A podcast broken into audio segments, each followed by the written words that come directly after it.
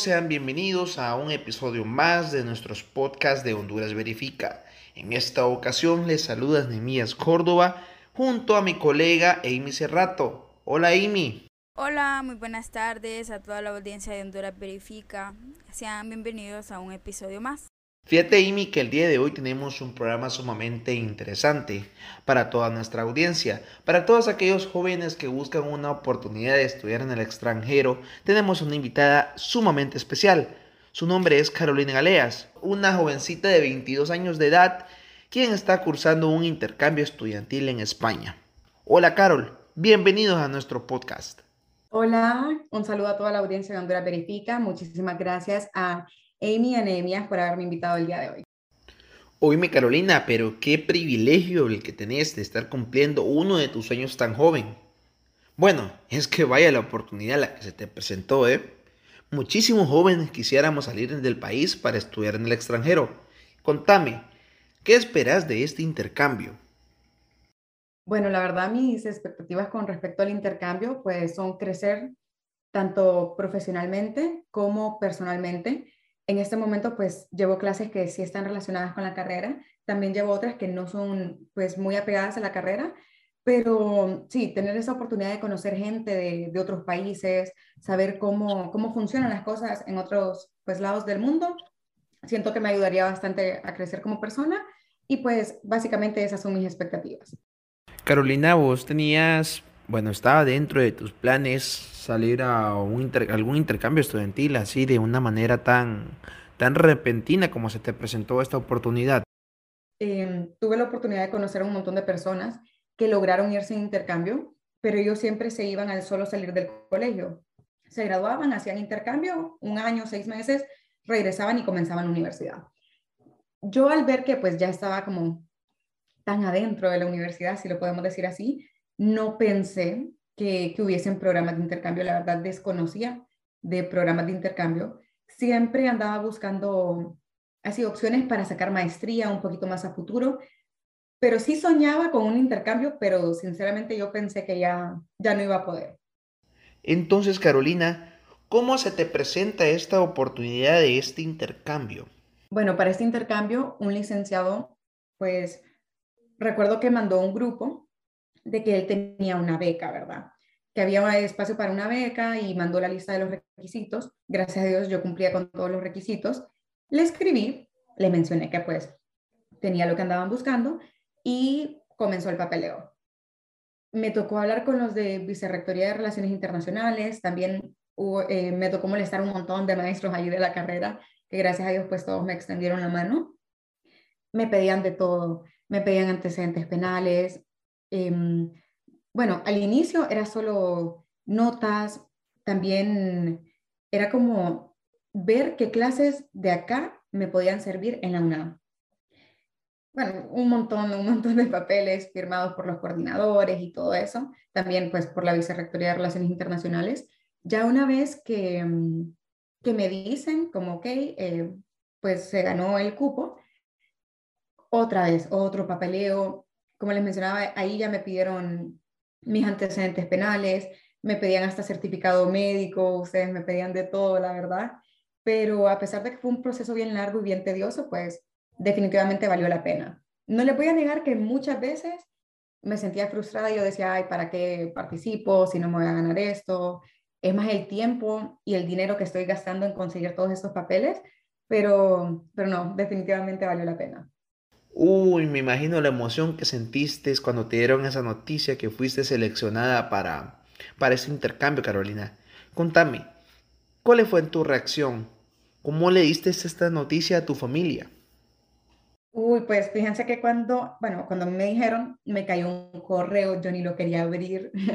Recuerdo que estaba trabajando y mm, bueno, pues ni modo, me tocó abrirlo, yo no le dije a nadie, porque yo, pucha, y si no me la gané, y que me vean que no me la gané, entonces no, me iba a decir nada en la casa, de momento.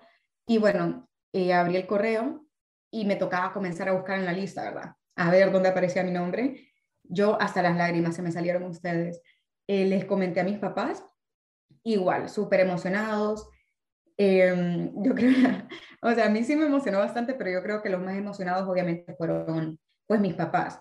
Que durante 22 años me han mantenido y me han dado todo lo que he necesitado, pues para irme abriendo estas puertas, ¿no? Ya lleva cierto tiempo en Europa, en España específicamente. Obviamente la cultura española es muy diferente a la cultura hondureña, sus hábitos, su manera de alimentarse, entre otras cosas. Contame, ¿ya te acoplaste al ritmo europeo? ¿Ya hiciste amigos? Bueno, pues gracias a Dios, eh, en la clase en la que estoy, estoy cursando un semestre, eh, el semestre internacional en humanidades. Entonces, para mi suerte, todos somos de intercambio. Somos alrededor de 15 estudiantes, todos somos de, de intercambio, todos de diferentes países. Entonces, nos hemos visto en la necesidad de hacernos amigos, ya que todos andamos solitos. También, pues, en el piso en el que estoy viviendo, somos cuatro.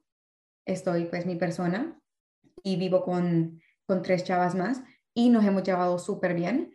Así que podríamos decir que pues, esas son las amistades que he hecho, mis compañeros de clase y las personas de mi piso. Y bueno, por ende, amistades de, de mis compañeras de piso también. Carol, este, muchos sabemos que estás estudiando en dos universidades al mismo tiempo. Me inquieta saber cómo, pues, cómo es estudiar en dos diferentes universidades a la vez. O sea, cómo es la carga académica y pues cómo, cómo, cómo lo manejas. La verdad es algo complicado porque, bueno, complicado pero no imposible. Gracias a Dios en la UNA pues seguimos de manera virtual.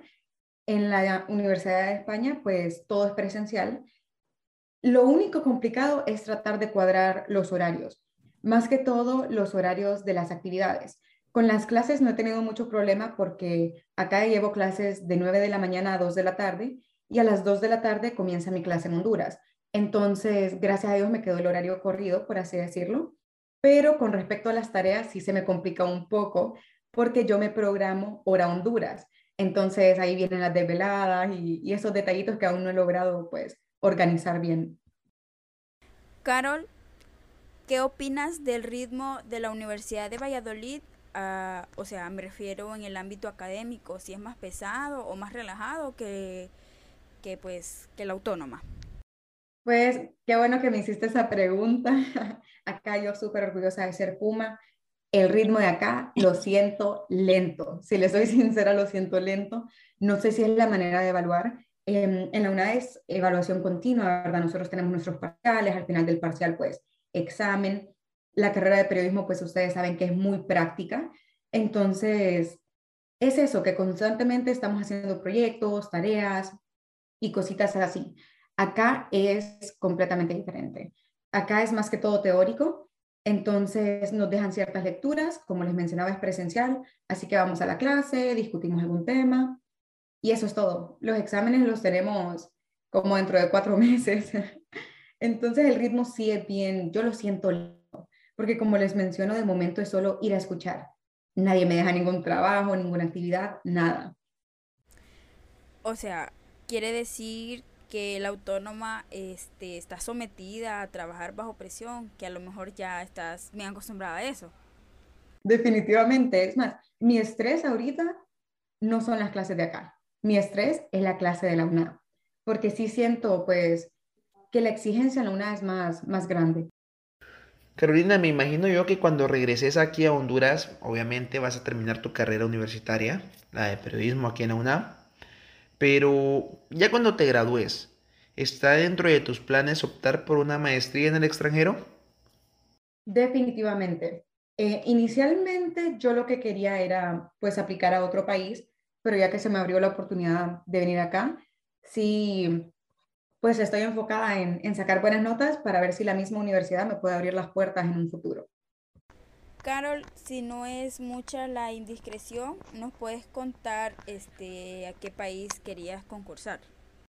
No, no, no hay problema. La verdad yo quería ir a Brasil. A Brasil más que todo por, por la cultura que tienen ellos, ¿verdad? Yo siento que la gente es bien cálida. Eh, esperaba yo recibir como ese choque cultural, por eso me, me llamaba la atención Brasil.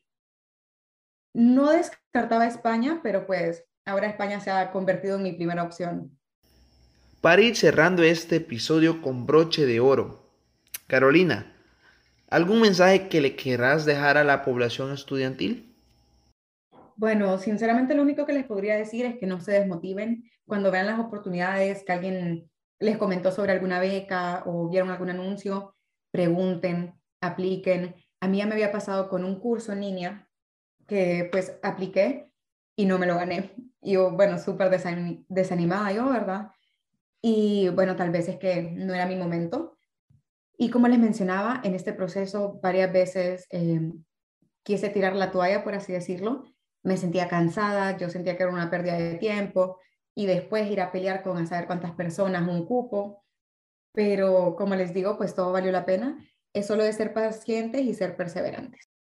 Te agradecemos, Carolina, aceptar la invitación de colaborar en este podcast. Nos sentimos muy contentos y orgullosos de tener una colega como vos pues es una admiración y un ejemplo a seguir para nosotros los estudiantes que queremos concursar en las becas.